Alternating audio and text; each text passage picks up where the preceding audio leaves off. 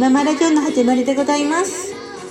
10月生まれのリスナーの皆様へお誕生日おめでとうございます。はい。そしてそしてご家族の10月生まれの皆様へお誕生日おめでとうございます。ね本当に、えー、今年1年素敵な1年でありますように。そしてねずっとずっと笑顔のあなたでいられますようにね。ミキママから愛を込めて10月生まれの方へメッセージを送ります。ねえ本当に皆さんね本当にケーキとプレゼントと見てね。この世界の中へ生まれた日なんですよ。生まれた月なんですよ。ねえ本当に。ハッピーハッピー。バースデー。ねえ本当に。おめでとうございます、ゆきママねあの毎月、えー、お誕生日好きな方にメッセージを送っております。ね。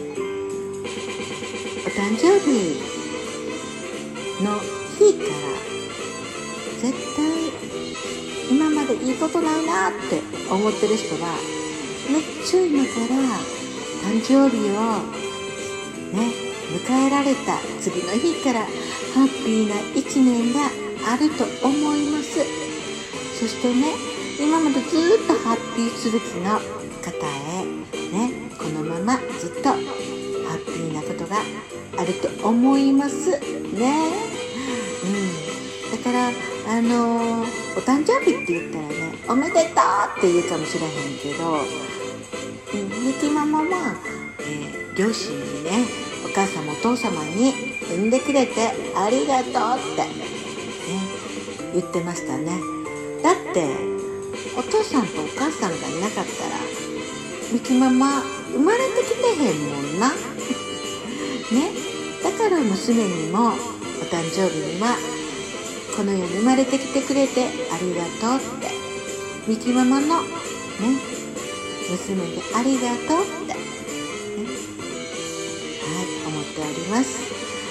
ね。やっぱりねあのー、ご両親にねあそういうこと言えへんなと思ったらね気持ちでね心の中で、うん、思われてもいいかなって、うん、そしたらそれをお誕生日迎えた時にあねご両親にね感謝の気持ちを持つとめっちゃいいことあるような気がするだからちょっと勇気出して「うん、ありがとう!」って、うん、言ってみてね、うん、そしてそして年齢もね、えー、若い人だったらね二十歳になってお酒飲めるわって思うかもしれないんだけどミキママみたいな年齢になってきたらね。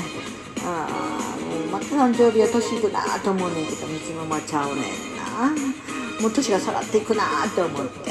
だから毎年毎年ねお誕生日はめっちゃ嬉しいなって、うん、思っておりますね。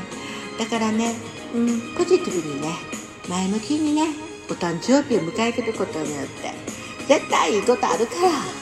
ね。一年素敵な年になるからっていう感じではい。皆さん今年ね。1年ね。次の誕生日を迎えるまで、うん、素敵な1年になりますように。はい。本当にね10月生まれのね皆様ねもうお誕生日おめでとうございます。イエーイめでとうございますはい今日はねゆきママからあなたに愛を込めてメッセージをハッピーバースデー to you じゃあねバイバイまたね